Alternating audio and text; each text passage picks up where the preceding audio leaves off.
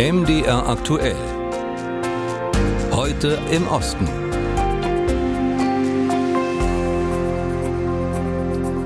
Und da beschäftigen wir uns heute zunächst mit dem Flugzeugabsturz, bei dem der Chef der Wagner-Söldner Jewgeni Prigozhin und Mitglieder seiner Führungsriege ums Leben gekommen sein sollen. Die russischen Behörden jedenfalls haben nach dem Absturz alle für tot erklärt.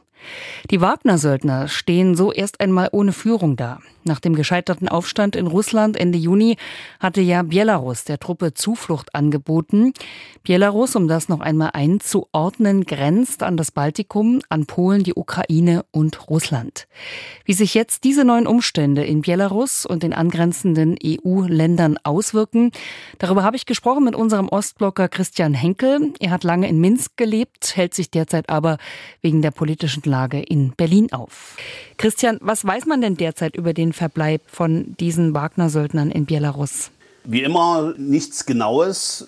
Das Einzige, was man wahrscheinlich ungefähr einschätzen kann, ist die Anzahl der Söldner. Lukaschenko hat ja kurz vor deren Eintreffen von einer Stärke bis zu 10.000 Soldaten gesprochen. Wagner selbst hat in einem nahestehenden Telegram-Kanal von 7000 gesprochen. Unabhängige Quellen in Belarus schätzen ungefähr, dass 5000 Söldner in der Spitze in Belarus stationiert werden. Davon kann man vielleicht jetzt momentan ausgehen, 5000. Als sicher gilt, dass im Gegensatz zum Einsatz in Bachmut und dem Marsch auf Moskau die Truppe über keine schweren Waffen mehr verfügt. Und außerdem legen Einschätzungen von Beobachtern in Belarus nahe, dass zahlreiche Kämpfer in den letzten Tagen, also seit dem Absturz des Flugzeugs, große Teile wahrscheinlich nach Afrika verlegt wurden. Dafür spricht auch, dass ein belarussischer Dienst von Radio Free Europe in den vergangenen Wochen in Wagners Feldlager im Ort Osipivoci nahe der Bezugshauptstadt Mogilev festgestellt hat, dass dort von ursprünglich mal 273 Zelten, die für die Unterkunft aufgebaut wurden, ungefähr 100 wieder abgebaut wurden. Das heißt also, die Gruppe ist wahrscheinlich signifikant reduziert worden in den letzten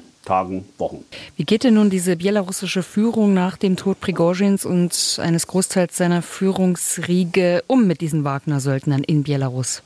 Die belarussische Führung, und das ist ja in, in, dem Land ja eigentlich Lukaschenko selbst und dessen Aussagen zu diesen oder ähnlichen Dingen sind wie immer ziemlich paradox. Denn auch hier ist es so, die Wagner-Truppe in Belarus ist für Lukaschenko sowohl eine Chance als auch eine Gefahr. Das heißt, die Chance liegt darin, dass er damit seine westlichen und nördlichen Nachbarn, das Baltikum, Polen natürlich und deren Einfluss auf seine Innenpolitik so ein bisschen in Schach halten kann, indem er damit droht, dass Wagner, dass die Truppen Provokationen initiieren könnten. Das nützt natürlich Lukaschenko. Auf der anderen Seite besteht die Gefahr, dass natürlich er überhaupt gar keine Befehlsgewalt über die Truppe hat und diese Gruppe im Zweifelsfall die Befehle aus Moskau ausführt. Und die müssen nicht unbedingt im Interesse der belarussischen Führung sein, weil Lukaschenko selbst geht es eigentlich in erster Linie um seinen eigenen Machterhalt. Und eine größere Provokation mit Polen und dem Baltikum schaden dem, zumal sie vor kurzem auch gedroht haben, damit diese Grenze komplett zu schließen, also die Grenze an Lettland, Litauen und Polen, alle Grenzübergänge zu schließen. Und gerade das würde für die belarussische Wirtschaft kein unerhebliches Risiko darstellen. Und wie ist das einzuschätzen? Wie groß ist die Gefahr für die EU-Staaten, für Litauen und Polen, die da von dieser Wagner-Truppe in Belarus ausgehen könnte?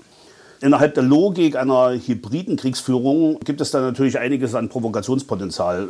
Es gibt einen sehr einflussreichen Oppositionspolitiker, den ehemaligen Kulturminister in Belarus, Pavel Latuschka, der ist sehr gut vernetzt und der hat vor ein paar Tagen zum Beispiel angedeutet, dass das Innenministerium in Minsk Wagner-Söldern Pässe ausstellt mit äh, gefälschten Namen. Die könnten dann mit solchen Pässen leichter in den Schengen-Raum eindringen, könnten dort Sabotageakte vorbereiten, Terrorakte. Sie könnten sich als Migranten tarnen, könnten als Migranten an den großen Grenzabschnitten möglicherweise auch in kleinere militärische Scharmützel geraten mit den dortigen Grenzschützern. Lukaschenko selbst hat zum Beispiel auch in seiner paradoxen Art äh, erklärt vor einer Woche, dass ihn die Wagner-Einheiten langsam belasten würden und diese angeblich einen Ausflug nach Warschau und der polnischen Stadt Reschow planen. Das war insofern delikat, dass dieses Reschow ein wichtiger Umgeschlagplatz für die Militärlieferungen in der Ukraine ist. Es gibt da schon einiges an Provokationspotenzial, allerdings ist es zweifelhaft, wie groß das tatsächliche militärische Risiko die Wagner-Gruppe in Belarus darstellt. Sagt unser Ostblocker Christian Henkel über die Wagner-Truppe und ihre Rolle in Belarus. Wir gehen nach Polen. Trotz hoher Inflation boomen Familienfeiern in unserem Nachbarland. Abstriche gibt es da kaum, stattdessen wird der Rahmen für Feierlichkeiten immer glamouröser. Und um das alles bezahlen zu können, hilft dann ganz oft auch die Verwandtschaft mit. So ist das zum Beispiel bei der Erstkommunion, das erste große Fest für das Kind, das fast so aufwendig gefeiert wird wie eine Hochzeit. Dörte Hanisch mit Eindrücken. Viktoria kann es kaum erwarten. Die Drittklässlerin tänzelt nervös vor der Kirche der St. Chmielowski-Gemeinde in Wutsch auf und ab. Heute ist ihr großer Tag. Sie und die anderen 40 Mädchen und Jungen erhalten ihre heilige Erstkommunion. Ich fühle mich ein bisschen wie eine Prinzessin mit diesem langen Kleid. Davon habe ich immer geträumt. Die Erstkommunion in Polen ist eine wichtige religiöse Tradition und ein riesiges Geschäft. Während die Kinder ein Jahr lang am Wochenende den Kommunionsunterricht besucht haben, haben die Eltern für den richtigen Rahmen für die Feier danach gesorgt. Auf ein Schloss vor den Toren von Wutsch fiel die Wahl von Viktorias Eltern. Die Location hier ist ziemlich historisch und hat ihre eigene unverwechselbare Atmosphäre.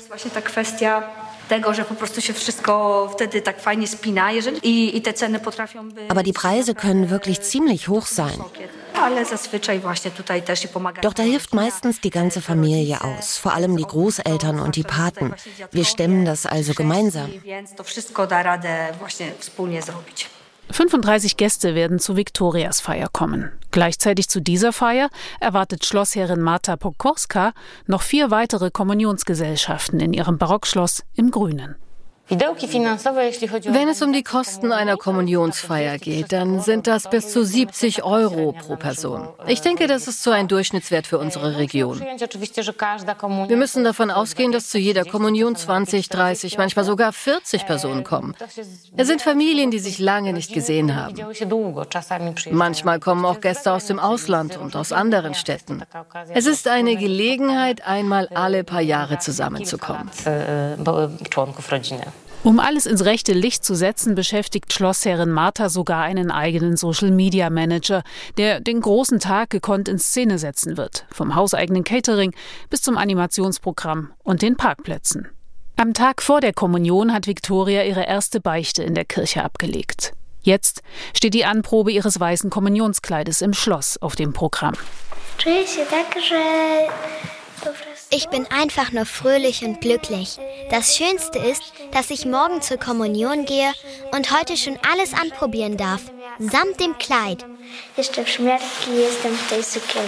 Dann endlich ist der große Tag da. Viktorias Familie und Verwandte warten bereits in der Kirche.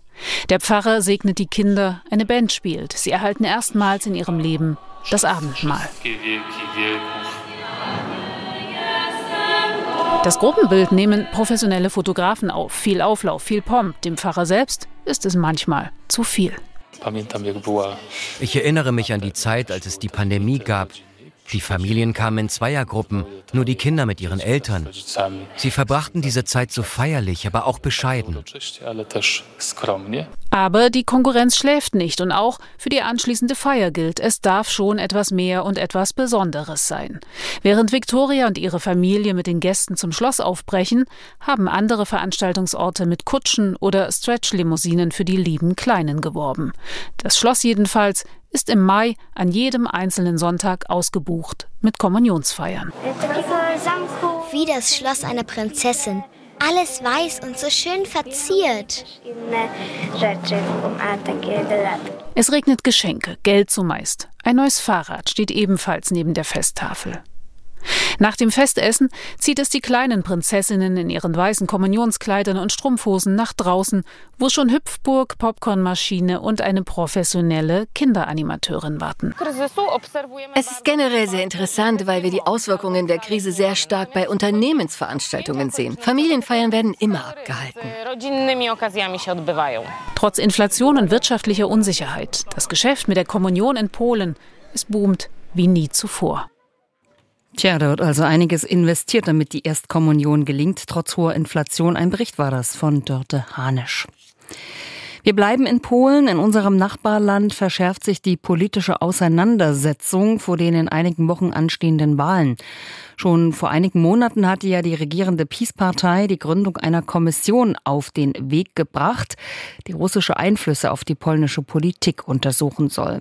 Daran gab es nun massive Kritik, doch in dieser Woche hat das Parlament in Warschau Nägel mit Köpfen gemacht. Der Sejm stimmte den neuen von der regierenden Peace-Partei vorgeschlagenen Kandidaten für diese Kommission zu.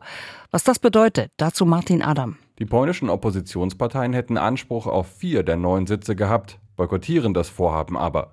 Sie kritisieren das Gesetz als Lex Tusk, weil es erkennbar darauf abzielt, den stärksten Oppositionskandidaten, den früheren Premierminister Donald Tusk, vor den Wahlen im Oktober zu diskreditieren. Unter anderem, weil die Kommission mögliche russische Einflussnahmen erst ab 2007 untersuchen soll, also genau ab der Regierungszeit von Donald Tusk.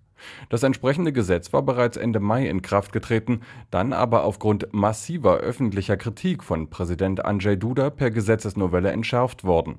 So dürfen keine Parlamentarier Mitglieder der Kommission sein und die ursprünglich vorgesehene Möglichkeit, Personen von politischen Ämtern auszuschließen, entfällt. Vor zwei Wochen hatte die PiS das Vorhaben auf die Zeit nach der Wahl verschoben, jetzt wurde es überraschend doch umgesetzt. An der Kommission sind jetzt unter anderem ein Berater von Präsident Duda, der Vorsitzende des Nationalen Sicherheitsrates und Vertreter des Zentralen Armeearchivs beteiligt. Musik